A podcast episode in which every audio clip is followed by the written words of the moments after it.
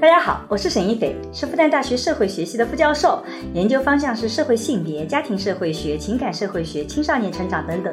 啊，我真的做了二十年关于私人生活的研究。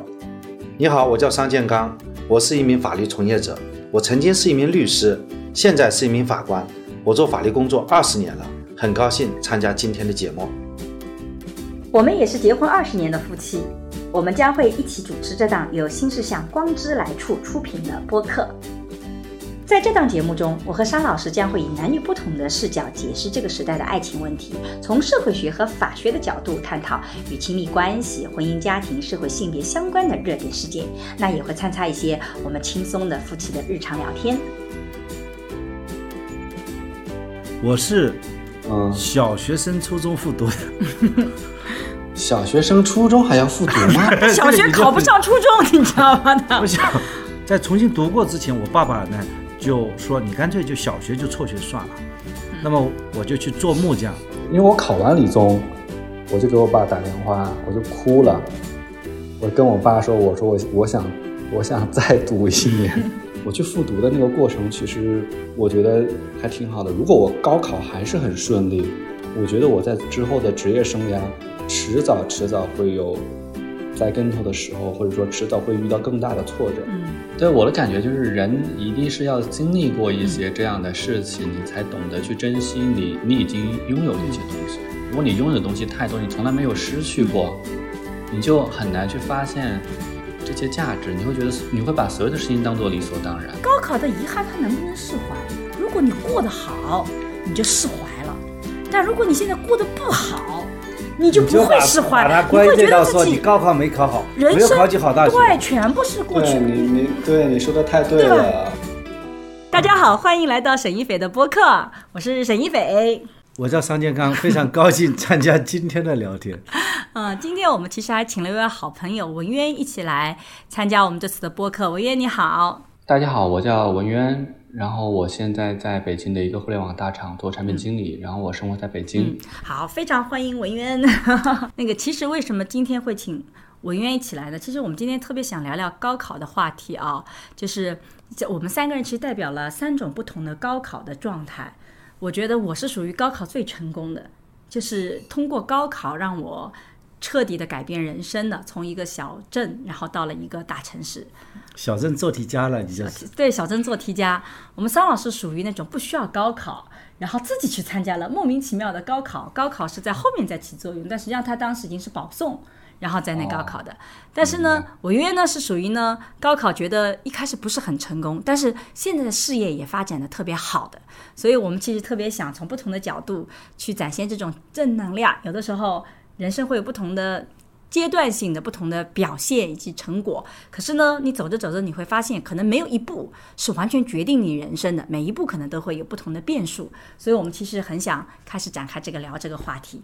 结果，我们刚刚还没有在打开录音笔之前，发现两位竟然是老乡哎！喂，我们还是校友吧？对，高中校友啊，黄冈中学的。对对，我是黄冈中学的学渣，那个商老师是那个学霸，就是我们那种传传传说当中不需要经过高考，提前就已经保送的。黄黄冈中学会有学渣吗？我觉得黄冈没有，黄冈中学没有学渣，没有学渣。你为什么说自己是黄冈中学的学渣？我真的不觉得黄冈中学有学渣，因为你们的题目难的要死，真的是。我就算是当时考考的时候做你们黄冈的卷子，我做不及格的。所以我从不做你们的卷子。对，学渣怎么会考到黄冈中学去呢？就中考考的不错，然后高中就玩了三年。我在第一第一年高考之前，我爸就已经跟我说了，说准备让我复读，因为我前面两年确实就是基本上没有学吧，就是特别贪呃，就是玩游戏呀、网吧呀什么之类的，就特别特别贪玩。所以我到。到我第一年复读的时候，我才发现原来我学过的东西像是第一次接触一样，就很多。我复读的时候才发现那些课程是我从来没有学过的课程一样，去就是有会会有那样的一种体验。所以你你觉得主要是你玩游戏影响了你的学习，就没有时间去学习了？嗯，我觉得其实对于我而言哈，就是说可能中考比高考会更加重要一些。我不叫商老师，因为我也是从农村出来了嘛，就是我们那个时候。如果中考你没考好，比如说你没有考上一般比如说重重点高中，或者说比如说至少就是县城的一中嘛，每个县城有个一中嘛，然后黄冈中学嘛。嗯。如果你没有考上这两个学校，你基本上你就跟不仅跟大学无缘，你可能高中都会辍学。而且像我们那个初中毕业了之后，有一半以上的人都没有上高中。嗯。所以就是中考反而是更加重要的，而中考中考也不能复读嘛。所以我当时，嗯，我初中的时候，初一、初二成绩也很一般，但初三的时候突然就是不知道咋地，就可能那个成绩一下子就上去了，然后中考也考得特别好，然后我就觉得我高一、高二不用学了，高三学一下可能也能考好。然后再加上我上高中的时候，我应该之前在那个跟西聊的那一期节目里面聊过，因为我上初中时候，我爸当时出过一次车祸嘛。就是可能相对一个人在家里比较自由吧，因为爸妈也不在身边，没人管。对，没人管。因为小时候那个时候，就是那个那个时候刚处于青春期嘛，而且你要想啊，一个青春期的孩子，你初中在那么艰苦的条件下，然后你就突然一下子就是中考太顺利了嘛，嗯，然后到了高中去了之后，就会觉得就自己很嘚瑟嘛，嗯，然后特别是初中的时候，我在那个农村中学。就是就是那种老师最关注的学生，坐在讲台下面的那种学生。这个沈老师。然后下了晚自习，老师老师还会把你叫到他办公室里面去，把他的办公室让出来，让你去自习，就是给你开开小灶什么之类的。然后一上高中之后，就会发现，就是那种泯然众人矣。嗯。黄同学那么多学霸，就是没人关注，老师根本关注不到你。嗯。对，就没人没人关注你的之后，你就觉得你就要去做一些。比如说天天上网啊这样的事，去引起老师的关注或者什么之类的，可能吧。嗯。但是老师还是不会关注你，然后你会发现，哎呀，那就继续玩呗，然后反正高三再学一下也就够了。所以，我现在回想，其实就是就是青春期可能大概是就是那么一个样子吧。然后，但高考本身而言，对于我而言，我觉得我去复读的那个过程，其实我觉得还挺好的。如果我高考还是很顺利，我觉得我在之后的职业生涯。迟早迟早会有栽跟头的时候，或者说迟早会遇到更大的挫折。嗯，也就是说，中考的经历其实是形成了一个错误的认知，就觉得到努力的时候就努力一把就可以了。呃，不需要很那个，我我就记得我前两天我儿子跟我讲说，他在小学阶段一直有这种感觉，就是他就只要努力一把，他就一定能干过所有人，他只是不努力而已。然后他到了初中以后，他发现 说，他再怎么努力都干不过那些聪明的女孩子了。他很悲哀的发现说，妈，不是我现在努不努力，我也准备努力，发现即使努力也干不过。我说你这个认识还比较早的，就是在初中的时候已经认识到了。但实际上文渊可能是初中的时候，因为最最后一年的顺利，使得形成了一个这样的错误认知，所以高中的三年就会觉得还是这样子来走。但万一如果你高中真的这样子被你冲过了，你可能人生里总觉得都不需要努力，关键时刻努力一把就可以了。对啊，他是这样的，就是说，其实从初这个读书啊，它也是一个智力劳动嘛，实际上是或者说读书就是一个思维体操嘛，它也是一个游戏一样的，就是我们设置了这么一些。呃，内容让大家在几年之内把它完成，然后出一套题目，这就是高考，让大家考一考谁的分数最高，通过这种方式来选拔人才嘛。这核心的不来讲，它是就是说有个知识点，要看大家掌握这个知识点的熟练程度，然后看谁错的少嘛，那对的多嘛。这说明这个文员本身还是很聪明的，就说明呢他在初中阶段按照他花比较少的时间，他就能够。把这个游戏，把读书这个游戏玩得很好，所以呢，也引起了老师的关注。老师觉得这个孩子肯定是尖子生嘛，所以会有一些特殊照顾，享受 VIP 待遇，就是像老师的房间去啊，就是是老师在不开小灶啊。说白了，你能够从红安县考到这个黄冈中学，那你在你们年级肯定就是第一名嘛。你们你们县城有几个考，就你一个考进来，就是你那个学校至少只有你一个嘛。就是他是那个。初中考高中，他是第一名，至少这个在他的学校他第一名。那么在他们县城应该是在前十名左右啊，因为黄黄黄中学在红安超超生不超过二十人，我大概是这个招生比，也就是说他能够在前十名的学生，所以他是非常厉害的。但是你要知道，到黄中学去都是全县各个县的前十名跑跳到那里去的，哎，所以这个时候。是这个情况。这个我也特别有深有感触，我也是，我当时初中的时候也是坐在老师讲台旁边的，因为老师觉得我总是还不够努力啊，然后我上课特别喜欢跟人家聊天，然后老师总觉得你应该更努力的学习，这样你的成绩会更好。但实际上我已经是在我们全校已经一直是保持一直是第一的了，但是老师还是觉得你可以更好。但是当时在整个初中阶段感觉是很好的，就没什么人可以跟你竞争的，你永远是第一的。可是，一旦到了我高中也是进了一个省重点高中。就突然发现你在寝室里是最后一个第，我是第八号床，就意味着一个寝室里我们是按照成绩排的，那一定是我在这个班级里进去的时候，我那个寝室里我一定是最后一名。然后在全班你看一看自己的学号，发现也是 总共五十个人排到第四十几名了。就那个时候其实进去时候是觉得很吃惊的，然后这真的发现你再也不能像初中一样，你就轻轻松松的能永保第一，这几乎不可能。哎，你讲的是对的，就是这会有一个老师非常大的心理。在高一的时候呢，嗯他就会是给每个学生安排一个学号，嗯他先报一号、两号、两号，然后呢，到最后说了句：“ 这个就是按照你们进来的成绩排的。对的呀。我倒是跟文渊有个共同的经历，我也复读过的。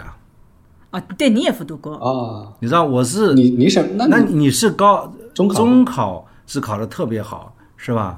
我是嗯，小学生初中复读的，小学生初中还要复读吗？小学考不上初中，你知道吗？他不想不是，我们那儿小学生初中都是直升啊，就不可能，就是那个村儿那那个镇上一共就两个高中，就没没没有选的，就是就是全部全部都上啊。我们那个地方是有两个初中嘛，小学是初中，那个是有有中心小学，还有各个村的小学嘛。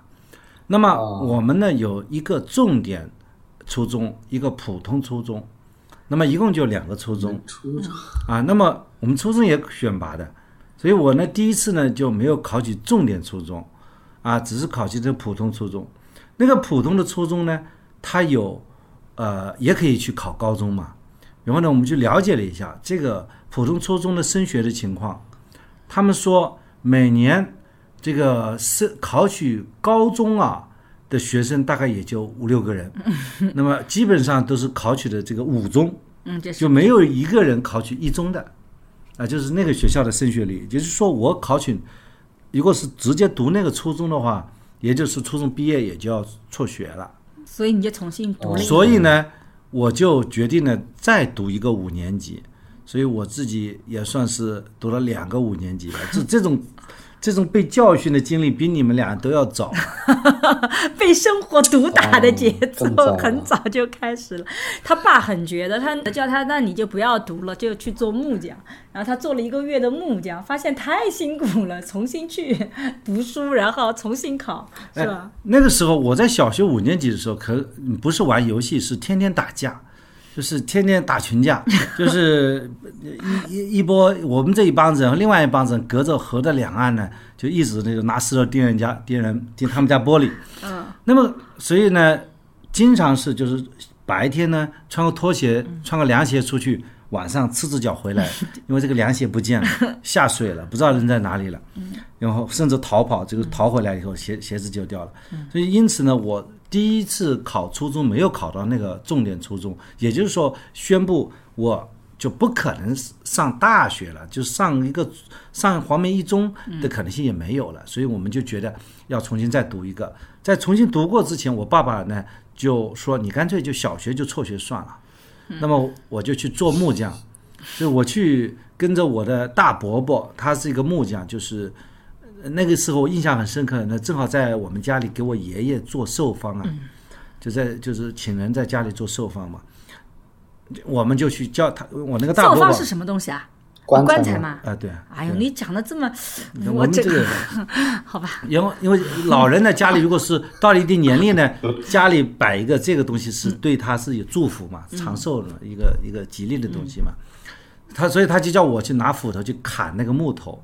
他说你把这个木头砍一下，就我我才一个小学五年级的孩子，怎么能够砍什么？砍了几个斧头，我觉得我砍不动了。后来我就跟我爸说，我还想读书。就同学们都已经读了书，读了一个多月了。都已经开学一个多月了，因为我还在家里，然后我爸爸就跟我说了一句话，他说：“我再给你这次机会，这是你最后一次机会。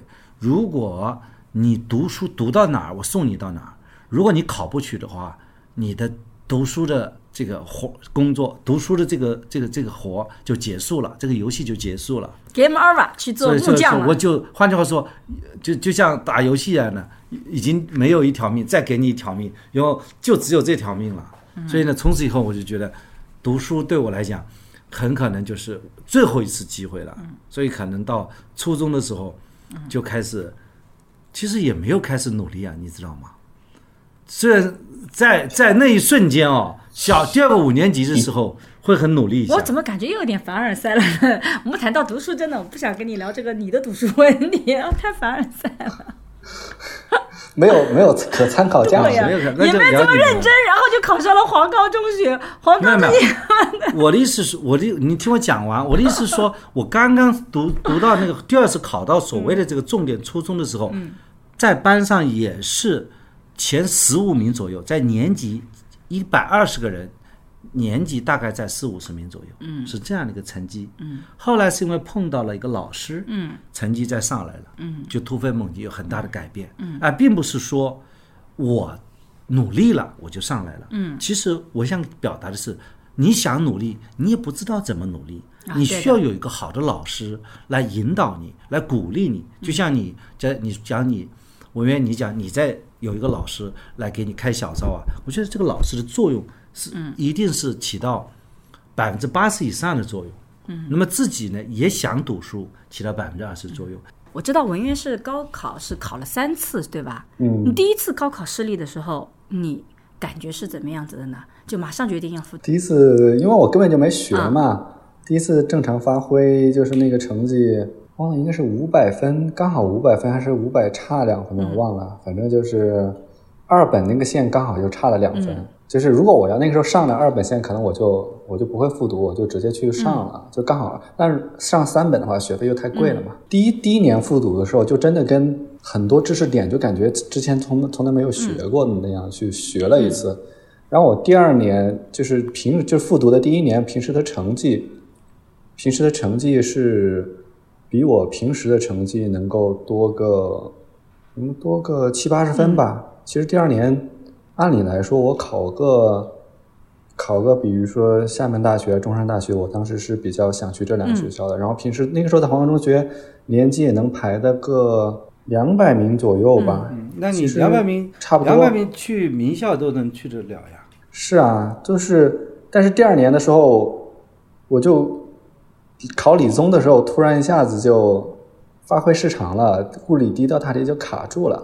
然后卡住了之后的话，我就后面的生物化学就都没做。第二年我理综，我平时理综都是考两百五十分、两百四五十分，因为理综比较难嘛，能考两百四五十分已经很高。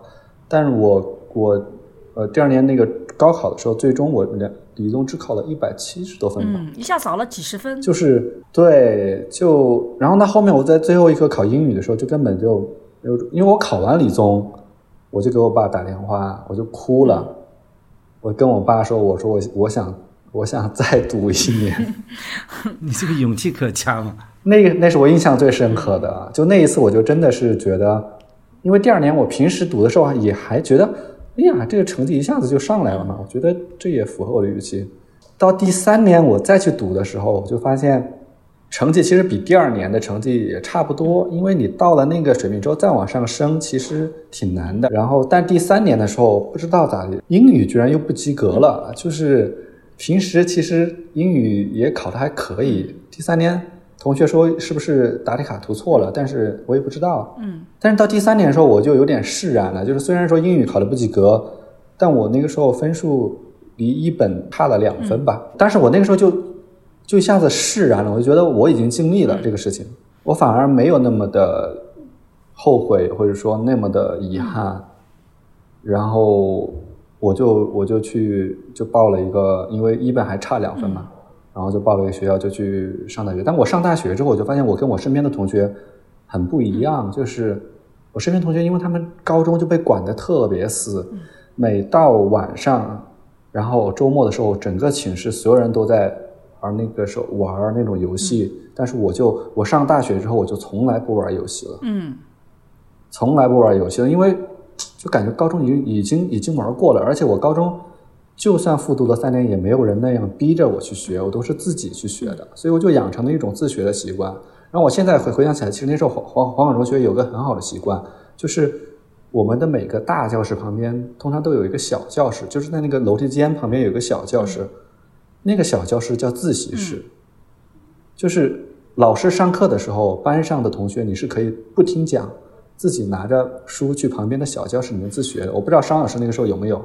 反正我们那个时候是有这么一个习惯，就是其实班上学习最好的那些同学，老师是不管的，然后大家会去旁边的教室里面自学。嗯，就是我觉得这种自学的这种习惯其实还蛮好的。然后后面到我上大学了之后，虽然我上大学其实也基本上不怎么听讲，也不怎么上课，因为大学那些专业在我看来太枯燥、太乏味了。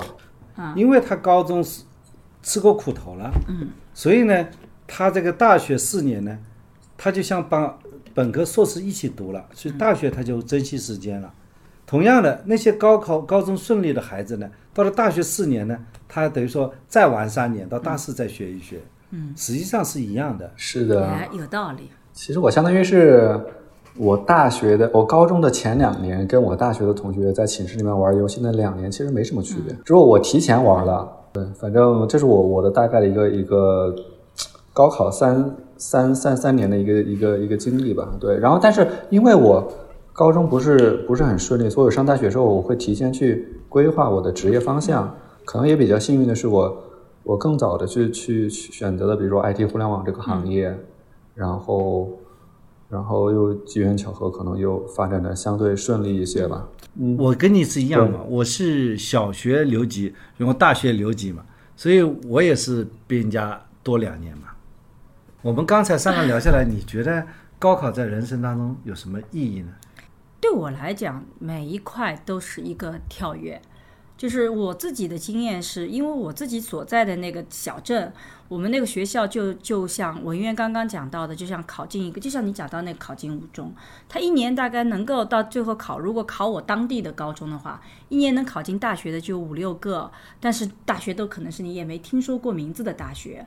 我我所以我觉得，如果你当时的状态是，如果你不考进一个省重点高中，就我们当时那个选择的高中，其实你就读一般的高中，基本上你的大学就是就是很一般。就即使我能考进大学也是一般。所以中考对我来讲就是第一个跳板，就是意味着你能不能进更好的大学。然后到了高中高考，就是意味着你能不能真正的实现这个跳跃，否则你就是一个。很就是在当地就可能不会离开当地的一个人。其实当时我是我们是九十年代读大学嘛，九十年代读大学和现在还不太一样的一个地方，就是读大学就意味着你离开自己原来的地方，就不像现在你可能。不读大学，你也有很多机会离开。然后现在有各种各样的大学，呃，你可以随便选，你都能离开。但是当初我的状态是说，如果你不进好的大学，你不进好的初高中，不进好的大学，其实你就是留在当地的，因为你的学校可能也是就在江苏省内找一个，你不会去离开那个地方。那苏州离上海也很近啊。对，那那是因为当时我是因为选大学，是因为我妈只允许我选上海和江苏。因为有些特殊的原因，他不希望我远走，所以就一直那个的。但对我来讲，从江苏到上海其实就是一个飞跃，因为上海对我们来讲是个大城市嘛，所以对我来讲，它是一个高考，是一个让我生活再往外走。我那个时候小的时候就很想往外走。我其实读大学最大的动力是，我想离开看一看，我要到另外一个地方去生活，我不想在小镇。我们这种小镇做题家，第一个想法是离开小镇，啊，因为你如果不去考好的大学，你是没办法离开小镇的，你很可能就在小镇上生活。所以对我来讲，高考的一个重大意义是离开小镇到一个大城市去。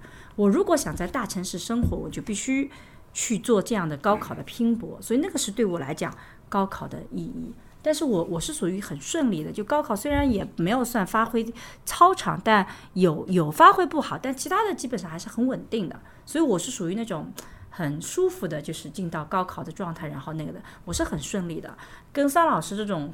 他最舒服，他完全就是去玩的，他状态不一样，对吧？他桑老师是在小学已经经历过，对他已经经历过这个，不是先吃苦头了，先吃苦头了哈。所以文渊是其实是，但是听上去文渊你三次高考其实都不怎么顺利，对吧？那你觉得当时你是这种高考失利的心情，和你现在回过去头看，是不是会有很大的不同啊？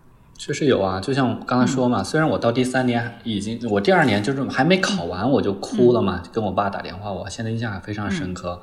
但第三年考完的时候，我虽然说当时说自己释然，但是我后来想一想，我进进大学的第一的第一一个月，我就想着我要考研什么什么之类的，那就是觉得自己之前嗯觉得自己没有考好嘛，但是后来后来就发现其实呃现在如果去回想的话，觉得就是因为就是那个时候你的视野还是太小了吧，或者考虑的不够长远吧。但是那那个时候的年纪，你也只只能有那个视野，而且我身边我的我就是不管是朋友啊亲戚朋友，也没有也没有那样的条件去给我一个什么样的指点嘛。但我觉得人生吧，总归要经历过，就像商老师那样，更早的去经历一些挫折和和失败，那你才能真正你的抗压能力、你的各方面的一些能力才能变得更强吧。对，所以你觉得高考那种失利是你一种人生的遗憾吗？你会假设不是，不绝对不是遗憾。对，其实我刚才说了嘛，如果那两年我没有复读，我很顺利，我觉得我之后，我就算我呃大学也很顺利，也去了非常好的企业，我觉得我在职场也会经历过经历一些挫折，或者说在我人生，比如说爱情啊、婚姻上面也会经历一些挫折，因为那样的人你会更加，我不知道更飘，我自己觉得就是可能。对，你会不够脚踏实地，然后你你会更加自负一些，对，更自我一些。所以某种意义上讲，高考失利就是人生一个很重要的成长的过程。这个桑老师是在小学，对于我而言是这样。对桑老师实际上是小学五年级考的不好，是一个成长，然后解决这个问题。对这个这个文渊来讲，是这个高考是其实是。一个比较大的一个成长，其实对我来讲是后来的考博。其实我中间考博是考过管理学院博士的，但是那个时候就种种原因，最后还是没有读到这个博士，就不得不放弃掉。其实那个对我来讲也是一种考试不能实现理想的第一次的打击。就在过去的人生里面，你都是依赖于考一场试，把生活去改变一下。可是那个考博的一个失利，就让我发现，就算你读书读得很好，有些问题你还是不能解决。这个也是让我的一个重新的一个反思。所以其实我是比较晚的，你们是比较早的。对我的感觉就是，人一定是要经历过一些这样的事情，你才懂得去珍惜你你已经拥有的一些东西。如果你拥有的东西太多，你从来没有失去过，你就很难去发现这些价值。你会觉得你会把所有的事情当做理所当然。哎，这个非常有道理。这点还是嗯。呃，虽然文渊比我们小几岁啊，大家谈到有这种体验呢，嗯，我觉得非常不容易。嗯，其实我觉得别人看起来好像我不是特别计较啊，啊，不对生活要求不高啊，嗯，对吧？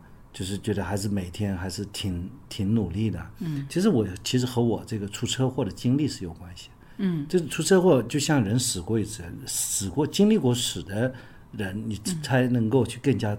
珍惜活着的这样一个机会。嗯，如果说，呃，我我我如果现在是假设死了，或者说我是那个就就残疾了，嗯，就是因为我的左腿的胫骨、腓骨粉碎性骨折嘛，嗯，被车撞了，被车撞了嘛，他就在复旦那个过马路的地方被车撞了。那这个时候，那你你很可能你就是一个残疾人了。你怎你怎么会有一个机会去成为一名律师，或者说怎么有一个机会去从事一些法律工作，包括现在成为一名法官，是不大可能的。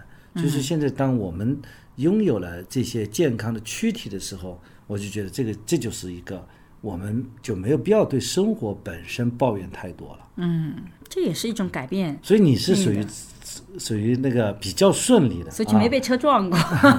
你你这个这个这个。拍三下桌子，童言无忌，童言无忌，我可不需要就是你只是一个考博没有一次考过而已，对对吧？其实相对你还是属于比较顺利，我比较顺利的。那像我们是肯肯定就生活比较坎坷了。哎，我特别想问问你们两位男士，除了高考这样做选择改变命运以外，你们觉得人生里还有什么别的选择，其实也是非常改变命运的？因为我们知道高考有的时候的确能改变命运，但有的时候人生的选择里面，我一直认为说，其实改变命运的往往不是只有一次机会，你人生里有很多选择可能都在改变命运的。你们觉得除了高考以外，还有什么是改变命运的选择吗？有啊，我就举我初中同学一个例子吧，我也可以，他叫陈海峰，嗯，他在初中的时候看起来是一个很老实巴交的一个学生。嗯，后来呢，读的是一个高中五中，嗯，好像也没有考取大学。后来后来他就到南方去打工啊。嗯，呃，跟跟他的姐夫一起做生意。嗯，后来呢，他就做那个水钻的生意。啊，你那同水学钻，对吧？你还是去参观过对对对他的工厂对对对对现在在我的整个初中同学当中，他应该说是做的最成功的一个吧。呃，嗯有这个几百亩地的工厂，嗯，然后每年上缴的税收，啊，共建的利税是我们本县的这个手一数二，数一数二纳税大户啊。啊。那招聘的员工有几百人呢、嗯，产品出口这个印度啊，嗯，很多国家，嗯，你说他的命改变命运的事，就是他的姐夫，他选择了一个行业，而且他自己也很努力。他在跟他姐夫一起在广东做生意，然后呢，他就做外贸的生意，生产水钻，然后他自己把这个技术啊，把这个产业啊，就带回老家，在老家自己办厂。嗯，改变命运的人不是他身边的人吗？对，所以文渊有觉得有什么别的选择会改变命运的吗？我的感觉就是说，其实，嗯，改变命运这个事情，其实就是相当于你每个人有不同的不同的赛道吧。就是上学的时候，大家赛道都是一样的，可能有少数人选择，比如像商老师这样有竞赛就不用通过高考了，还有人通过艺考，是吧？甚至比如说现在有人出国留学，就是就不同的赛道嘛。但是在我们绝大多数人可能高考是一个为什么说大家对高考这么重视？因为高考是一个几乎是全国所有的年轻人在那个时候站在同一个赛道上，因为你可以上北考，可以可能考上北京大学，他也可能考上北京大学，就是那个时候是所有人的可能性是同样大的。所以那个是一个非常非常激烈的赛道，但是我觉得这样的赛道怎么讲吧，就是只有在在你缺乏什么其他机会的时候，如果你但凡有其他的赛道，其实就不应该选择这么一个惨烈的赛道吧。就就像比如说现在大家创业，大家选择那个竞争最激烈的赛道，是因为那个赛道它的想象空间最大。对，但是如果说你有其他更好的赛道，竞争竞争力更小的赛道，没有其他人跟你竞争的赛道，当然是更好的。当然，这个市场就是因为当当这个市场想象力空间大的时候，所有人都会进进入到这个赛道，但你就要比别人可能要更早的发现这个赛道。然后我举这个例子，其实主要是说我我讲的一个例子就是说，考试，我们那我们那个年代的高考，它确实是一个很能改变，就是说在你那个年代，在你那个机会上，如果你考得好，就我虽然说刚才说我考得不好，或者我也复读了，但是至少说真的，因为中真正能上大学的，最后能哪怕上二本的，在在一每年一千万的考生里面，也是占的非常非常小的比例的。嗯，如果你再算到我们的同龄人里面，能够上能够上高中的，在中国的学历里面，也也已经是非常少的。分之五十，所以虽然我，对对，虽然虽然我们刚才在这儿讲了半天，但我们其实每一个人，呃，包括我在内，我虽然我说我是学渣，我也是，就是只有通过应试教育，我才走出从农村走出来的。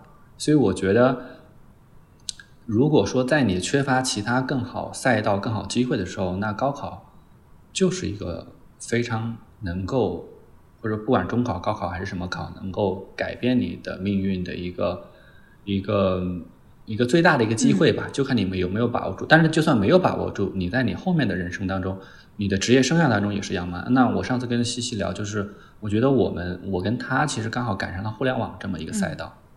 假如说最近十年或者二十年互联网没有发展起来，那我们这批人能够去什么样的行业，去什么样的公司，拿到什么样的薪水？嗯我觉得都是，那可能会比现在就会差很多了。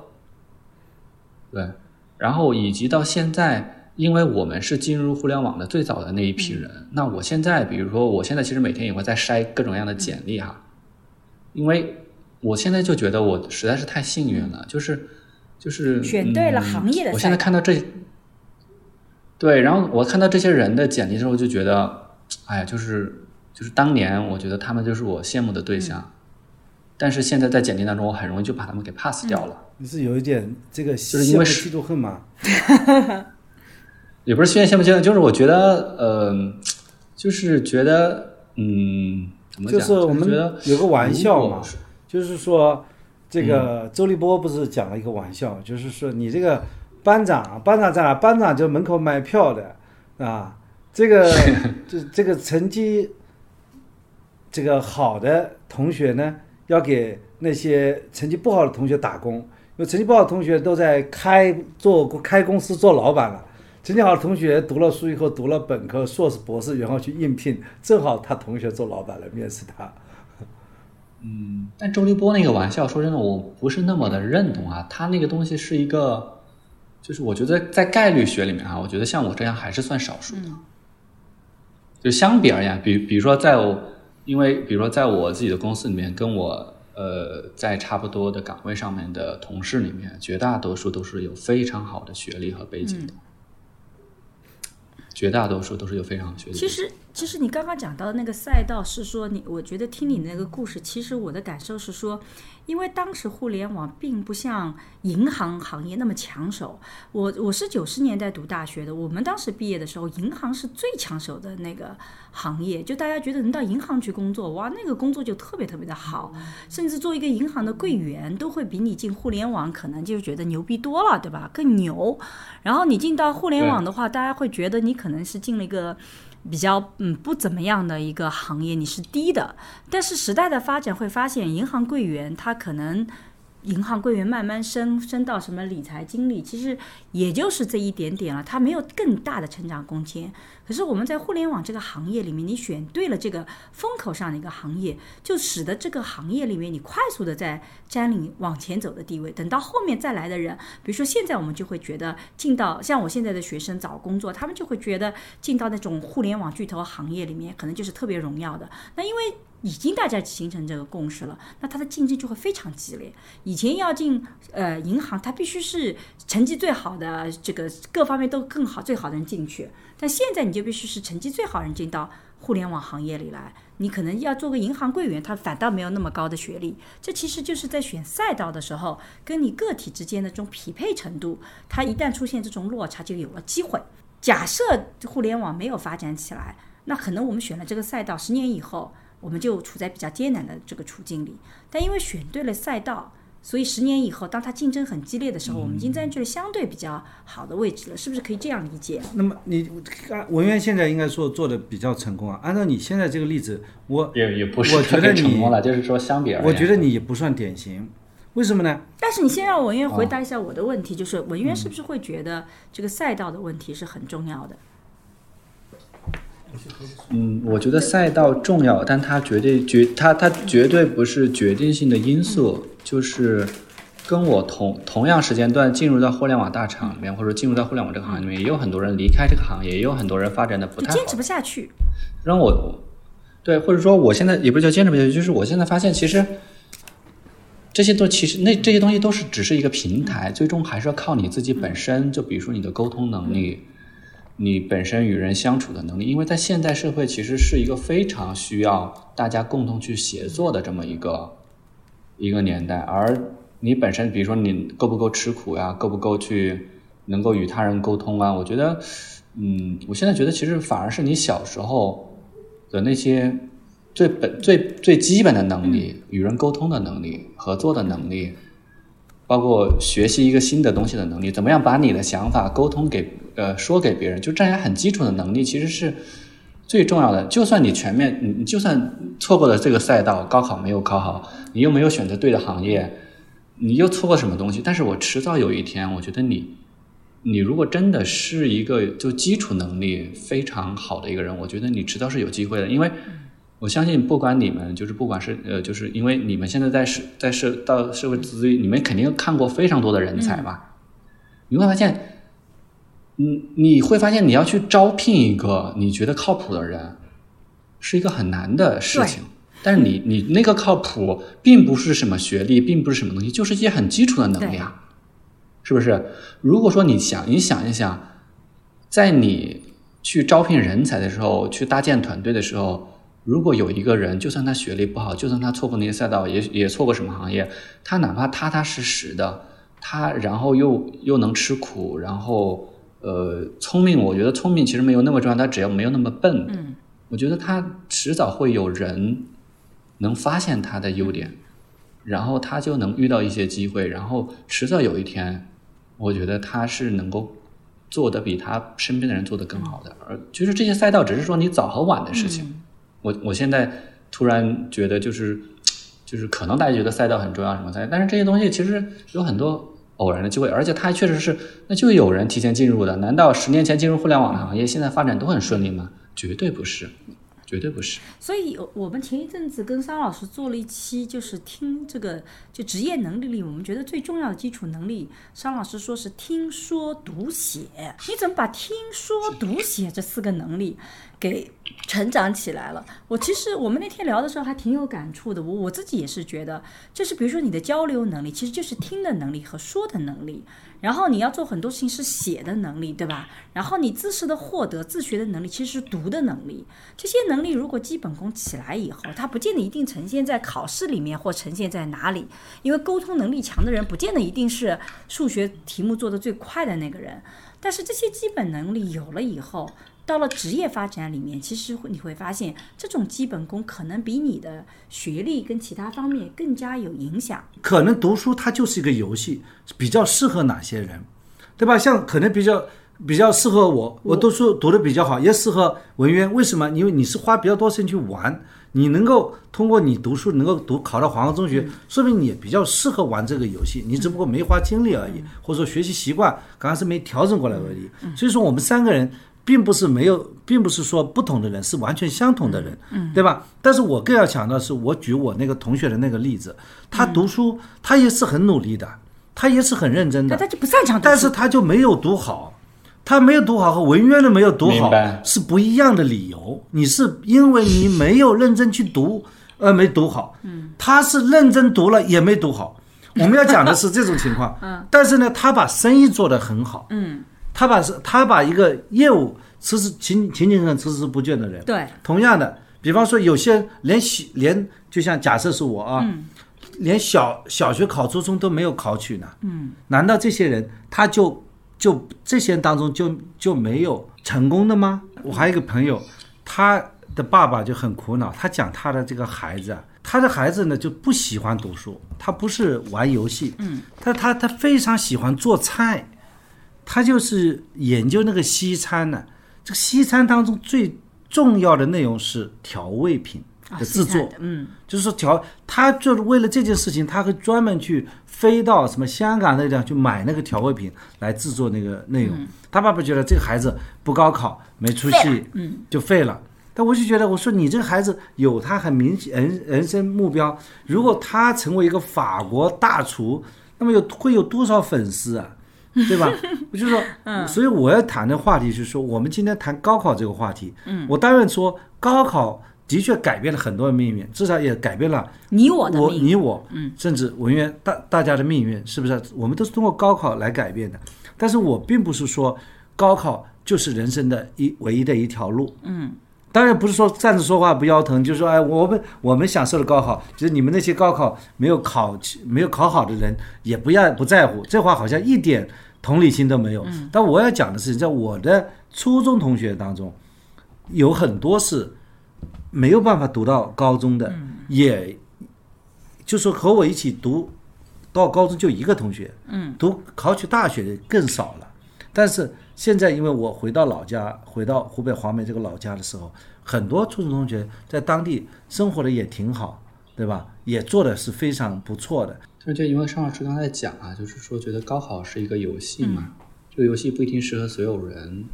那我在想，那高考这个游戏它最本质的目的，其实是一方面可能，比如在九年义务教育，大家学一些基础的这种。听听说读写这样的能力吧，或者说认字吧，或者这样的能力。另外，另外一方面其实是为了筛选出人才嘛。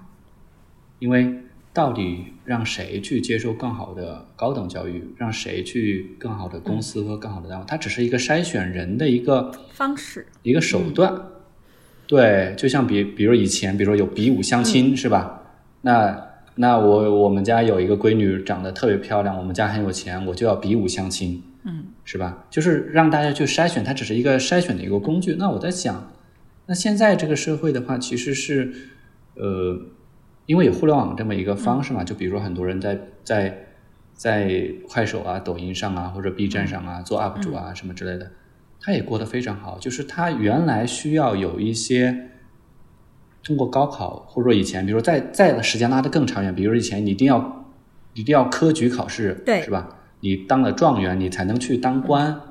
其实那些东西其实都是让发让这个社会发现你价值的一个渠道。那在现在这个社会的话，就是我觉得在我们那个时候九十年代、两千年代那个时候，其实确实也是缺也缺少渠道。那我觉得到现在的话，其实是渠道蛮多的，有更好的方式去把各个行业、各个领域更优秀的人才都能找到他最合适的位置。为什么一定要通过高考呢？嗯，就不需要。就比如说在德国，德国有百分之五十的人都不会上大学，都会去上职业职业学校，然后他们在就会做出德国非常好的那种制造业的企业去做技师。对，难道这这也是一个非常好的筛选人才的一个方式啊？我觉得国内主要是因为整个社会大家的价值观还有各方面的东西是特别的单一，不够多元化，所以大家一定要在某些方面去有一个，一定要找一个统一的衡量标准。那这个时候就很容易，那高考绝对绝对是一个非常好的一个，因为我只有在这个地，在这个赛道上，我可以让我们家的孩子，或者让我能够战胜全国所有的同龄人。但我觉得它被放大了，它被这个社会的单一价值把这个赛道本身的去筛选人的价值变大了。而现在这个社会比以前，它有了更多的渠道、更多的机会去展现你自己的价值，去做、去选择你做你更适合的事情的时候，我们为什么一定要挤破头往那个地方去钻呢？但实际上，这里就谈到一个非常重要的社会问题啊，因为在中国历史上，比如说我们从科举制度开始，我们科举制度是一直到一九零五年才被废除掉的。之前，这个一般的人能够晋升的途径，就是如果不是通过世袭这个家族的话，唯一的途径就是科举。所以，这个在中国的文化里面就变成了一种传统，就是你通过科举才能够跃龙门。那么，我们后面的高考制度其实是跟科举制度是连接在一起的。人们对于高考的信任程度，其实跟我们过去觉得科举制度这种作用是紧密连在一起的。但实际上，中国其实做了很多的改革，比如说德国，我们刚刚讲到是百分之五十进到职业学校。你会发现，中国现在也是这么做的。中国在这个这个职业分流的时候，就是你读高中是百分之五十，剩下就进进到职业学校。所以就是就是有一个比较硬的一个数据指标在那里的，不是所有人都能读高中的。这样子就使得那些擅长于手工或者在这个高考制度选拔里处于弱势的，但他可能在职业行业里面可以更有优势地位的，他其实是可以往那个方向发展的。所以中国从进入二十一世纪以后，在职业学校上的投入是非常大的。我最近其实有一个。好朋友，哎，我到时候以后也可以跟教他过来做场播客，跟大家介绍一下现在职业教育的发展，我觉得是很有意义的。我那天跟他聊，他就讲中国在过去几年里做了多少关于职业教育的努力，怎么去突破职业教育和高等教育之间的界限，怎么去培养职业的人才。但是遇到一个重大的问题，就是涉及到了家长的概念跟整个社会发展之间的一个隔阂，家长的概念跟孩子之间的隔阂，就是家长不认这个职业学校，家长觉得职业学校钢铁工人这种这种什么手工艺工人，这就是 low 的。我的面子就是你要高考出来，你只有参加高考才是光宗耀祖的。你搞个职业学校，就算是最好的职业学校，我都觉得那还是最就比较差的那个。所以人们的观念改不过来，就导致最后就变成职业学校不是变成说让那些擅长于手工的、擅长于对某些行业有特殊兴趣的进到职业学校，变成你读不好书你就进到职业学校。一旦这种分流形成一个惯例，职业学校发展的这种前景跟可能性就被压制住了。所以这个是国家一直在努力，包括最近也有人提出来说，就不要做这个职业学校的分流了，你就应该让所有人读高中嘛。你读完高中，大家都去进行高考嘛，高考考不上，你再说，你再分到职业学校。其实现在这两种逻辑背后其实是一样的，就是觉得职业学校其实是比高考是要低的。这种观念不去改变，它就没有办法使得职业学校变成另外一种赛道。它不是另外一个赛道，它是个替补方案。也就是说，你在这根主干道上跑，你不行了，你下来了，你再到那个替补的个机构去再去搞搞看，你就去做职业学校。我们今天中国遇到的是这个问题。但如果我们去考察德国当时为什么职业学校很兴盛，是因为他脑海里没有那个等级。就是这只是平等的不同的赛道，谁擅长什么就去做什么。很可能你的职业工人也是非常受尊敬的，也是能够得到很多的保障的，而且你还收入也不低的。那这样子的话，我们其实是可以来保障的。但实际上市场已经在做这种选择。比如说，我前两天问我阿姨，我们家钟点工的收入，我们钟点工一个月他也有一万多块钱的收入。我大学教师啊，说起来惭愧，很多人不相信，我现在的月收入是不到万的，就一万总是差了那么。一两百块钱，但我们年底还会有一批有有一笔年终的这个什么绩效考核的钱，加起来会比一万多一点点。但实际上我的收入也就是这一点，跟月嫂相比较，我作为一个大学老师的收入并不比月嫂高，所以市场上并没有说一定是这个这个我就这种知识领就一定高的。但实际上，我会更加的有身份地位，我找对象就会更好找。他月嫂找对象不好找，我好找啊！而且我出门，大家比较尊重我，对吧？我说我是大学老师，跟我说我是月嫂，人家看我的眼光是很不一样的。所以社会的认同机制在后面又起作用，它还不完全是个市场经济。所以这个里面就为什么高考的价值那么高，大家都要跟那个独木桥。其实问题并不出在高考本身。而是我们整个社会把这个东西作为唯一的认同了。现在家长跟孩子之间冲突也在这里。家长是只是觉得高考一定是你要读的，可是孩子看到了各种网红的崛起。我现在做青少年的研究，他们就经常跟我讲：我为什么不能去做一个 UP 主呢？我为什么就不能去做一个网红呢？李佳琦也没有考上北大，他不也很好吗？对不对？人最挣钱的薇娅一年挣多少钱？他也没有那个。我为什么孩子开始有这种想法？但对家长来讲依然是不能接受的。那我觉得沈老师讲的特别好的一。点就是说，呃，社会上一代人的观念其实还没有变过来，他没有跟上这个时这个这个时代的一个形式吧。然后另外还有一点就是，我觉得，呃，为什么西方那些社会，包括美国，他们现在有这个情况，就是因为我觉得他们已经经历过那种快速发展的时期了。那中国其实现在还还在这个阶段的末尾吧。那随着以后，比如说。上大学的人越来越多了，因为现在走到路上全就是，或者说你基本上就是学历都太高了，学历学历已经贬值了，然后社会本身可能就没有像以前 GDP 发展那么快的时候了。嗯，我觉得大家会慢慢慢慢的，就像你说的，年轻人发现可能做个 UP 主也挺好的。对的，然后我我桑老师有什么做这块的想？我觉得大家不用担心，这其实上马克思讲的很对，就是生产力啊。会改变生产关系，就是说经济会改变人家的思想。对对对对，就是说现在因为呃，因为在以前，我跟你说读书是一条比较成功的捷径啊。嗯。就说你把书读好，是是从农村到城市啊，是这样一个捷径，是一个快速道，是高速路啊。嗯。当然了，你不你不读书想成功，比读了书成功要更辛苦一点，对不对？嗯。但是核心的问题。刚才我每个人讲，我讲听说读写，我也讲你自己的自学能力，这个沟通能力，其实本质上是相通的。你自己没有太好太高的这种学历，不等于说你没有文化，对吧？你可以去自学来获得很多知识。然后我们有一个朋友叫王成云嘛，他把所有的计算机的证书全部给你考出来了，很年很很小就开始考证了。就是因为没有限制，他就考考得很好。他很没有很高的学历，他是有相当多的计算机领域的证书，是吧？说那这种情况下，再加上刚才说呃那个学历贬值，同样的，你像我们现在我们要找人，找什么？找剪视频的人，嗯，谁能够把一个视频剪得特别好？跟学历也没什么关系，就跟他学历没关系，和他的审美和他的这种文化，嗯，对吧？和他的鉴赏能力。是有关系的，是吧？所以你说我我就会剪视频，你现在到哪一家公司都能够找得到工作，这就是很可能就是到了后来，大家根本不可以上手看你你拿个什么学历来找找工作，你来就能干。你你你做编辑就能够把一个文字编好。我我特别期待商老师说的这种现实能早点 实现，但我觉得在可预见的近几年还是很难的，因为我觉得有一个这个你要看，你看是什么样的单位。嗯，如果是一些创业公司，是一些互联网企业，是一些新技术企业，大家就会关心我找的这个人能不能帮我实现干这个活。嗯，我举个例子，比如说。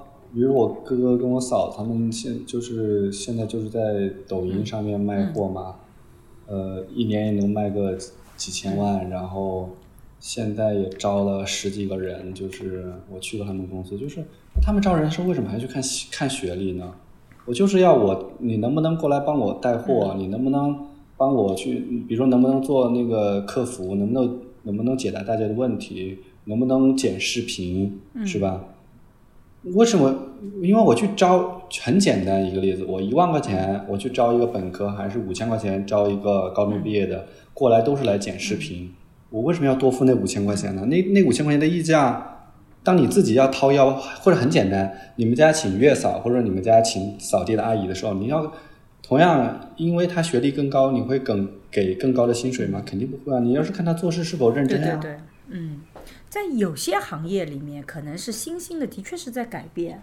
但是有些行业里面，就我们学生找工作，包括不同学校，其实发现学生学校有就有的行业，它的这个技术要求很高，它就改变了。但还有大量行业，其实并没有那么严格的技术行业的时候，你会发现，这种像大公司，它在筛选人选的时候，它没有时间一个一个去面试，学历就变成了第一道的关，这是最简单的一个方式。所以这个往往是你进大公司那个。但我特别想讲的另外一个点是，我们今天在聊，觉得高考好像即使考得不好或考得好，都只是人生的一部分。那是因为我们其实有幸存者的偏差，我们都算走出来的。我们在研究里就发现，高考的遗憾它能不能释怀？如果你过得好，你就释怀了；但如果你现在过得不好，你就不会释怀，你会觉得自己高考没考好，没有考进好大学，对，全部是过去。你你 对你说的太对了。上次我跟西西聊那期高考那期视频，高西西就说嘛，我就跟他说，我说你考上北大最好的好处就是你不会把你他自己说的，他不会把自己人生失败归结在他没考好。我说如果你当年没有考上北大，你考上了其他的一些学校，然后。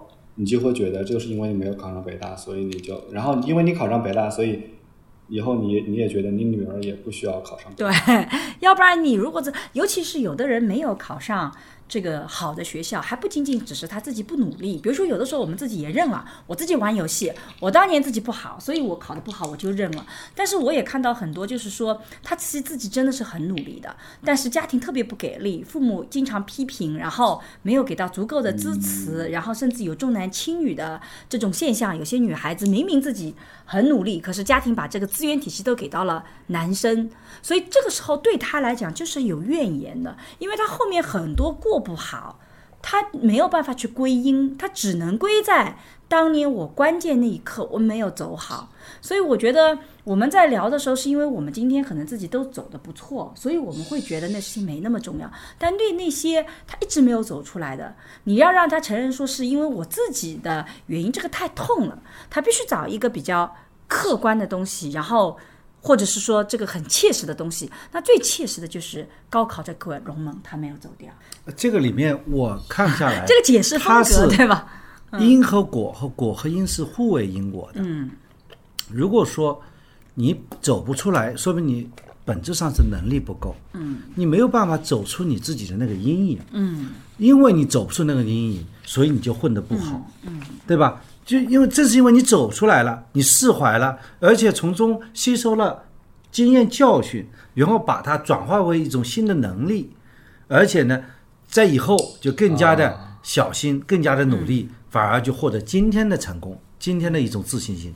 有了今天的自信心，你可以才，对吧？说白了，敢于面对自己。很多人很可能是不大愿意去来聊这一期高考失利的话题。我觉得你看资源敢聊，说明你这个问题对你来讲，它就不是一个事儿。其实我们也找了另外一个，就像一个人脸上一个刀疤一样的，他成功了以后，这个刀疤就是成功的业绩，就是对勋章，对吧？这就是勋章了。但你不得不承认，人生而不同，他不见得不平等。但真的有的人的运气就很不好。她出生的家庭，很多女性出生在重男轻女的家庭，很可能连出生机会都没有。按照我们的统计比例，很多都已经被还没出生机会就已经被流掉了，对吧？要不然我们怎么会出现一百二十比一百这样的一个出生性别比呢？然后你如果去看那个就是义务制教育以后，这个从初中升高中的。女性也是更多的是退出这个高等教育的那个，现在我们好很多很多了，但还是有这个农村还是有这个差的，就是那个，所以你可能是因为你出身的不好。然后那个，然后你同样要高考，高考其实需要一个非常好的一个家一个家庭的支持的。那你如果很不幸运，你遇到那个，其实那种关要去过掉它，它其实很难的，真的不容易。我我讲我们家的几个孩子吧，嗯，我姐姐应该说是把他读书的机会让给了，让给了我吧，嗯，因为你们家四个，我们家四个，我们家两个女孩子呢，就选择了读完小学以后就没有继续读初中、高中了，就没有读了。所以我姐姐呢，小学的时候呢是读书比较好的，对成绩还所以不错的。她一直抱怨我爸爸说没有让他读书。对，你看你啊都、都都考不上好的学校，也让你再复读一年。对我呢，就是嗯小学考初中没考起，还有机会再复读。我的姐姐呢就没机会复读了，嗯，是吧？因为把机会让出来，家里资源有限嘛。嗯但是我姐姐她现在在这个我们小县城里也做得很好，自己开了一个呃这个嗯厂厂啊，然后这个房子也盖了挺高的，嗯对吧？我觉得呃，包现在她的两个孩子来到这个城里面工作，对吧？但嗯但城里还没房子嘞。但对他来讲还是 很遗憾的，因为如果他当年有机会，他不需要靠孩子到城市里，他才跟着来，他完全有能力。他自己就直接到这个不不，我们不说到大城市生活一定是好的，而是说对于那种想要走出来的人，他想要到大城市的，他不不不需要通过自己的孩，他可以通过自己就可以了。所以还是会有一些遗憾的。所以我觉得那个里面，我们自己其实今天在讲的时候，也得要去考虑到这部分人。所以从这个角度讲，我也是特别能理解那些对高考很执着的，比如说网络上有什么五十四岁的考生参加二十五次的高考，这个粮食叫什么五十就是粮食他考完以后就觉得，哎呀，自己的题目做的还很不好，就一直在高考。我觉得还有包括那个有一个叫唐尚军的，他复读七年，最后用六百二十五分考入中国政法大学。他其实中间考也也考到了什么其他的学校，呃，这个也被曾经还不错的学校录取，但他的理想就是一定要考北京的这个中国政法大学，所以。对很多人来讲，他会有个执着的梦想。文渊身边有这种觉得高考失利，然后到现在都耿耿于怀的这种个案吗？也不算耿耿于怀，就举个例子，我们上次跟西西不发了那期视频嘛，然后那视频下面有一个，不就就是我跟西西的结论就是我们不想鸡娃嘛，就不要买学区房嘛，或者类似于这样的东西嘛。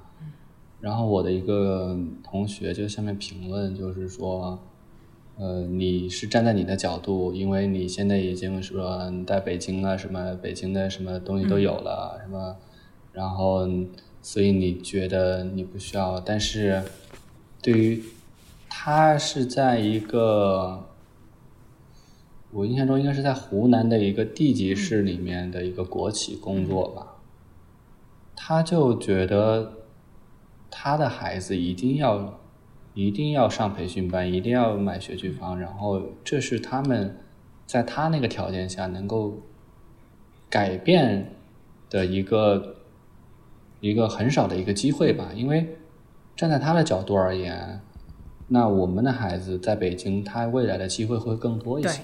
就像你们的孩子在上海，他一出生就有那么多机会了。那假如说你现在说真的，我现在想起我小时候在农村，真的我就特别特别羡慕那些，哪怕就在县城的我的表哥表姐，他们不用干农活，对，然后我也特别羡慕，当时我有一个表哥在武汉，那是我们家在大城市唯一的一个亲戚。哪怕他们在大城，我现在想起那个时候，他们在武汉也是过得非常艰艰辛的一个生活吧。但是我那时候也特别羡慕，就是当你本身处在一个真的是没有机会的那样的一个，而且又很艰苦的这样的一个地方的时候，你是很你是很需要一个像高考这样的一个机会，去跟北京的孩子、跟上海的孩子有同样的机会去考复旦和北大的。所以，所以我觉得，其实我突然想到，就是刚才申老师讲的，我就突然觉得，就是说，我们不应该站在自己的角度，因为每个人的视角都是不一样的。我们刚才讲的只是站在我们的角度，但如果说现在此时此刻你把我再放在农村里面，我就是一个种地的农民，是吧？就跟三十年前我爸妈一样，那个时候如果我现在也还在农村，因为如果我如果现在我已经到了四十岁，然后我还在农村里面种地。我的人生不是不可能有机会再去城，我在去城里面也是可能送外卖都都都没有，都都觉得自己年纪大了，明白吗？那我那个时候我是不希望我的孩子继续过这样的生活的。那高考就是他们唯一的一个最好的一个机会了。那这个时候就应该去很非常重视。我因为你没有其他机会了。所以这就是为什么刘瑜完全完全不同意你的观点啊！你知道你知道我跟你讲等啊完全不同意你的观点好。为什么呢？我你你刚才讲说，如果是啊、怎么这种情况，他就没有机会了，他这个高考变成唯一的机会了。我我我内心里不是这么想的。我并不是说因为因为我是呃站着说话不腰疼，真正是这样想。你要这样说，我有一期和我的同学就是张一超聊了一期播客，就是我们要让这个人去感受美好生活的能力，感受生活美好的能力，这是很重要的能力，而并不是说每个人必须要去跨越阶层才能是获得幸福的。嗯，我也我为什么讲这样的话？这是一个非常理性，也是非常实实在在的一种一种解决方案。我要要知道，并不是每个人都适合高考的。如果说有些人他本来不适合高考，高考对于他来讲又是唯一的一条路那真是害了他了。嗯，那是害了他。他很可能就是非常适合做一个厨师，非常适合做一个手工手工匠人。嗯，他可以获得很幸福的生活，甚至获也可以获得非常多的社会的尊重。嗯，这样的高考绝对对来讲不是一个唯一的机会，而是拖累他后腿的一个一个一个社会的呃一个紧箍，对吧？高考只是那对那些玩高考游戏玩的比较好的人的一个走向成功、走向阶层跨越的一个捷径。对啊这是我的一个一个观点啊。但但我觉得你们两个人，就比如说之前刘宇讲，哎呀，这个我就接受了我女儿是一个普通人，然后就会遭到很多人的抨击。就其实你讲的这个我，我也完全同意。就是我们其实人生真正的意义，它是去感受生活的美好，而不是说到了大城市就好，或者我要先实现阶层跨越。但这里面有个悖论，当我们这个背后是说你是如何想象幸福生活的，你对生活本身是如何想象的，但这个恰恰就是有的时候你学历越高，或者你见识越广，你站的位置越好，你越能打开对生活的想象，你会去感受说感受生活的美好是很重要的。可是他学历相对来讲，他生活越困顿，他越处在比较艰难的环境里，他对生活的想象。他就不再是说什么享受生活的美好，他就是一个非常世俗性的，怎么能够过得更好，怎么能阶层更高？因为对到了一定的阶层来讲，你觉得我们穿穿什么好好的衣服啊，吃好的东西啊，它没有意义。你可以去感受那个，你可以同样这些阶，但对有些群体来讲，他首先要解决的问题就是我怎么能够吃更好的东西，我能让自己吃得更好，它这就变成目标。所以我们每次讨论衡水中学，总是会出现截然不同的两种争议。这种争议其实是个悖论。我们无比正确的知道，说我们培养孩子一定是让他感受生活的美好，不要把他给废掉，更重要的。但是能认识到这一点的，恰恰是不需要把孩子送到衡衡衡水中学的。把孩子送到衡水中学的父母，他对生活本身他没有这个想象，他对生活的想象还处在幸福生活就是我要站得比人家更高，我得吃得比别人更好，我更有面子，这才是我的想法想法。所以这就变成截然不同的两种价值观在碰撞，谁都说服不了谁。高考在这里面的很多的争议，其实就是出现在这里的。如何看待高考，其实是如何想象自己的生活的一种方式。我们今天大家都走出来了，我们在想象生活的时候方式是更多元的。我们不觉得这个是唯一的，可是对有些人来讲，他想象生活方式他没办法多元，他没有在这个多元世界存在过，他只有一种幸福，只有一种快乐，就是孩子考上名牌大学，我在乡亲们面前特别有面子，我觉得我对孩子尽到了我应该尽的责任，剩下的你要怎么做，如果没有做到，这就是我父母没有尽到责任。所以商老师刚才讲的，我我理解哈，就是就是体验生活的那种美好的那种能力，我觉得这种能力很重要。但这种能力，我觉得我更同意沈老师刚才讲的，就是当你处在物质条件相对更充裕的情况下，同样一个人，他在这种环境下，他能享受到那种体验到的生活的美好是会更多的。我举一个例子，举一个很简，就举举我妈妈的一个例子。以前我小时候在家里的时候，因为家里真的是太穷了，我从小时候我家里就欠了很多债，每年都有债，然后都不仅是，然后他就在家里种地，然后又两个兄弟要上学。我妈小时候经常发脾气的，在我印象中，因为物质太窘迫了，她每天。我爸在外面打工，她一个人在家里既要干农活，要照顾我们两个人，她根本没有那个精力去去欣赏这个生活或者什么之类的。然后，包括她那个时候，二零零三、二零零几年的时候，她去上海打工，在上海挑过砖，然后做过阿姨，然后做过保姆，然后她跟我讲，她在那个厂里面的那个工作真的是那个流水线的工作，真的非常非常的辛苦。然后现在他来北京的时候来照顾孩子，他就他还自己学习开始学习画画了，嗯，还画的特别好。他从他之前的五十多年生活中中间从来没有画过画，从来不知道还自己还有画画的这么一个天赋。然后他在这边，然后在抖音上，然后看到别人比如说做菜呀，他会去学着一起做菜。然后他现在。的整体的生活状态，是因为在北京，我们不需要他去考虑物质生活方面的一些事情的时候，他整个人对生活的那种状态，我觉得比之前真的好了很多。所以我觉得是因人。假如说我妈妈就是一个不会欣赏生活的人，她在这两种不同的状态下可能是一样的。但是就算是一个具备这样能力的人，他在物质极度匮乏的时候，在他们那个年代，我觉得他的生活也会过得。没有那么的状态，没有那么的好，所以这个能力很重要。我爸妈两个人经常会有冲突。我发现我妈就是跟着我们在，就物质条件越来越好，她就现在的这种爱好就变成到了六十多岁开始弹钢琴。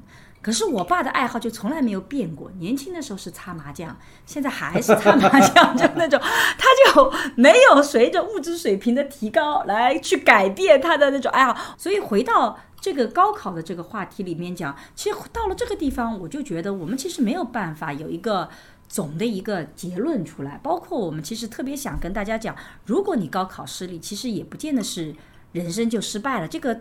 道理其实已经不需要再讲了。其实像文渊也是，就高考没有考到自己理想，但你也是一步步通过自己的努力选对策战略这个赛道，同时也是自己真的是很努力的去做，把自己都做好了。你会发现也是有起步的。刚刚我们桑老师也谈到了，甚至根本就不擅长学习的也能做到老板。虽然这种概率可能不那么高，但总是有这种可能性的。但我们自己更想，我自己是更想表达的是说。其实可能这个社会需要真正改变的是互相的鄙视，就那种鄙视链我很讨厌。即使是在贫穷的家庭里，他也可以说我其实孩子的心理健康更重要，我希望孩子能更快乐，所以他把孩子也培养得很好。你也可以看到的的确确有存在这种另外一面的例子，所以我觉得那个。其实更重要的看到这种多样性之间，而我们作为父母，其实要更深远的考虑说，是不是很多时候我们的选择仅仅是因为受限于自己的时代，受限于自己的局限性。就我刚才聊完啊，就突然觉得，呃，有有有两个吧，一个是时代，一个是大家的观念。就第一，每一代人的成长经历和当时那个社会的发展阶段其实都是不一样的。那现在的话，确实是至少从一个单一的从一个数据指标看啊，其实就是 GDP 的增速。那 GDP 增速可能在两千年到两千一五年之间一直在保百百分之十嘛。那你现在就基本上已经降到百分之六了，再往后只会越来，比如说像发达国家能有百分之二、百分之三，就就是甚至百分之一，甚至在疫情可能就是负的，是吧？所以中国往后其实就是那个趋势。嗯。那。每一代人的发展经历不一样，然后这个速速度呃，就是社会发展速度变慢的机会变少了。那我们就不能拿着我们那一代人，或者说那个时候，或者你们九十年代和我，呃零零年代那个时候的高考，对于你那个时代的那个人的成长的重要性不一样的。我越往后，它的重要性越小。对，这是这是我觉得第一个我今天的一个收获。然后第二个收获就是说。以前的那个时候，大家的社会的观念是相对标准是相对单一的。但是大家，我觉得这，我觉得应该是也是整个一个社会，因为当一个社会里面有在高速发展的时候，大家有经常有一些暴富的这样的一些经历的时候，大家的标准就是会，或者说物质相对匮乏的时候，它的标准就是相对单一的。但是，一旦大家的生活都相对可以的时候，然后速度又变慢的时候，那你必须要去找到一些你自己可以安慰自己的东西。那这个时候，大家的观念就相对多元化。其实，你把你你把这个东西放在世界上不同的国家里面。越富裕的国家里面的观念就越加的多元化。那这个时候，高考而言，它所在时代所所扮演的这个角色和重要性以及意义，其实它都是不一样的。我觉得，随着互联网技术的发展呢，信息我们在现在处在一个信息时代。嗯。那么，首先，我们的叫体制内的大学，嗯，和我们的整个互联网的技术，给人类。给年轻人带来的学习的机会，他们之间本身就会形成一种张力的。年轻人他不能进到体制内的大学，好的体制内大学，去读书，不等于他能不能接受到最好的教育。对啊，现在的各个名师都在网上开课，对吧？最好的老师开课，那么他可以接受啊很好的教育。他可以是像我女儿高中生，她喜欢读那个叫谁什么经济学啊？薛兆丰的啊，薛兆丰经济学，哦，薛兆丰经济学。虽然很多我们经济学家认为说啊，这个不能读那么浅，我说高中生可以，高中生读，很好很好。我我讲的概念，我觉得不浅，我也觉得不浅，我也很喜欢。没错，就是说不能进入体制内好的大学，嗯，不等于不能接受好的好的教育，对，这是一个。我们没有很好的体制内的高的学历，并不等于我们没有很好的能力，对。所以说这本身。我们的大学的体制内的大学正在面临着冲击，嗯，对吧？所以呢，我们在这个时候，我们在看待高考，更应该是要带着一种这样一种一种历史的眼光去看待它。嗯，高考考得好，说明你学习能力强，恭喜你，可以继续学到很好的工作。你高考没考好不要紧，你需要解决的问题是你的学习能力。对，你通过。学习能力提高了，你通过互联网，你照样汲取你的能力，也能够获得成功。当然了，更多的像文渊这样，就是说通过自己的自学能力的提高，你反而呢吸收的比别人更多，比吸收的会更快。这不是一个百花齐放的时代吗？嗯。今天我们的播客就到这里。如果你身边有对高考困惑，或者高考考完以后心里有各种起起伏伏的家长或者朋友，也欢迎你把这个播客分享给他们。我们希望让大家有更好的心态。我们在未来也希望跟大家分享更多我们自己的一些人生的经历以及我们可能一些想法。也非常欢迎大家有任何的想法在评论区里都跟我们来讨论。从这期播客开始，我跟桑老师有个想法。我们因为每次都看到特别有意思的评论，也有一些问题，我们。想在每次节目的最后做一些回应，那先回应三十八期的。那评论区里有一个朋友叫小象席地而睡，他呢是刚刚本科毕业一年，他觉得自己处在一个重复做工但没有太大自我提升的情况。虽然看上去有很慢的螺旋式上升啊，但是好像是特别特别慢，所以他在问是应该及时止损，找一个更能提升自己的工作。还是说往长远来看，是继续做着观察着来走？他也在询问说，是不是于重复中得到方寸的提升？这本身就是一种工作的常态，这些慢慢的发展本身就是工作的常态，我应该去接受和适应它。所以他其实问了这个问题，我觉得这个问题我们桑老师回答特别好，桑老师来回答。我觉得他对刚工作一年的人来讲，对这样的人来讲，他现在属于一种叫不知道自己不知道的状态。嗯，啊，他其实呢还是有很大的进步，他没有感受到自己进这个进步，嗯嗯，就是他是处在这样一种状态了，嗯，所以说我觉得，如果这份工作是你的职业理想，嗯，比如说那个时候我是在做律师，嗯，目标是做律师，现在在做律师助理，嗯，那做律师肯定是一个职业目标，但我现在做律师助理，我是朝着。那个律师那个方向去的，嗯，那么现在叫我做什么工作，嗯，哪怕是什么修个桌子啊，嗯，修个抽屉啊，打扫卫生啊，嗯，什么前台接个电话，嗯，这些工作我也去做，嗯，为什么呢？将来自己开律师事务所，这些问题都要的，嗯，所以说我觉得在工作第一年来讲，就没资格去讨论说现在这种状态是属于这个对于将来没帮助，因为你根本看不到将来的工作的具体要求是什么。对，所以说我认为他要判断你这样一个工作当前的工作是不是他延长到你这个理想的工作目标。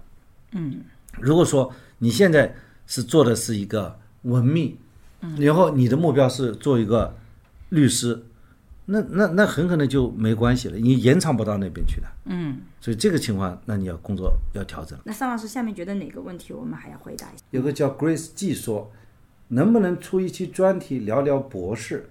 比如说博士适合什么样去读，需要什么样的能力，它的目的性、挑战性等等。现在身边申请博士的朋友变多了，自己也在考虑是不是要再花上四到五年的时间，去沉浸的去研究或者关注一个议题。嗯，会向往对问题的打磨，也害怕这和自己想象的差距很远。这个问题只有你回答，因为我没读过博士。而且我觉得这个问题不需要读一期，我这个对这个问题的回答特别简单。读博士一定是你很热爱某一个专业，你根本不考虑读出来以后到底我就业会怎么样子啊，然后我会我我到底是不是会喜欢它。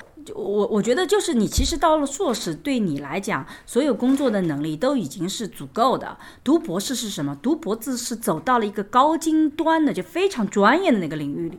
如果对这个专业领域你没有热爱，你要走进去是很难的，因为它其实路是变狭窄的，而不是变宽的。但你要知道，读到博士，你其实选择了某一个非常具体的方向，甚至这某一个具体的领域，它的路是越走越窄的。所以，如果你是去考虑说啊，我到底是在做读博士以后，我以后的会不会更工作找得更好啊？会有什么样的一个结果？那你就不太适合博士。你其实就是读博士很简单的一个原因，就是你必须要很喜欢你这个专业，你觉得那一个点你特别想去探索，那个技术你很想去探索，我觉得那就是很重要的，能不能读博士的。这样的一个话题，你还在犹豫不决，是不是要花四到五年去沉浸研究一个关注的问题？那我个人会觉得，你考虑要不要花，其实就说明你内心里已经会觉得它其实没那么值得。但我觉得有一个朋友其实在问说，异性朋友说，他觉得我们讲的很有道理。那作为学生应该如何提升听说读写呢？又如何检测自己的能力呢？哦，这个问题挺挺好的。如果检测自己听说读写能力，我觉得有些方法啊，比如说比，方说你录一个三分钟的视频，嗯你自己看，嗯。你今天录明天看，或者今天录待会就看，你自己对你这个三分钟的演讲满意吗？这个就是一个能力啊，说的能力。嗯。第二呢，你做一份简历，嗯。你自己给你的自己看或者别人看，你这个简历当中能不能总结你的一项或两项优点，给人家看完以后，你就觉得你是什么样的人？嗯。写的能力以，后你能不能写出一篇一千字左右的小论文？写得出来吗？嗯，就是说跟自己做纵向对比，给自己留一些历史的痕迹，然后过一阵子以后再自己去看看看有没有进步，这也是一种检测。但如果你要跟别人去对比，我是比别人强，这个其实很难，因为我自己是会觉得有的时候是要做自己的纵向对比。对的。对吧？这个我们今天就讨论一下第三十八期，我们一些回应。我们同样对这一期大家一些评论和感受，我们也会在下期再做进一步的讨论和回应。好，拜拜。拜拜。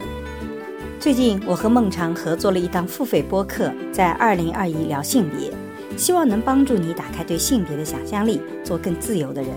如果你感兴趣，可以在我的播客主页或者搜索公众号“光之来处”加入学习。我和新事项也合作了一门社会学爱情思维课，希望能帮你提供对爱情的结构性观察。如果你想要更系统的去看待亲密关系，也可以在公众号“光之来处”加入学习。如果你需要咨询跟亲密关系相关的问题，可以在公众号回复“知识星球”或者咨询，我会来回答你的困惑。好啦，今天的播客就到这里，谢谢你的收听，我们下期再见。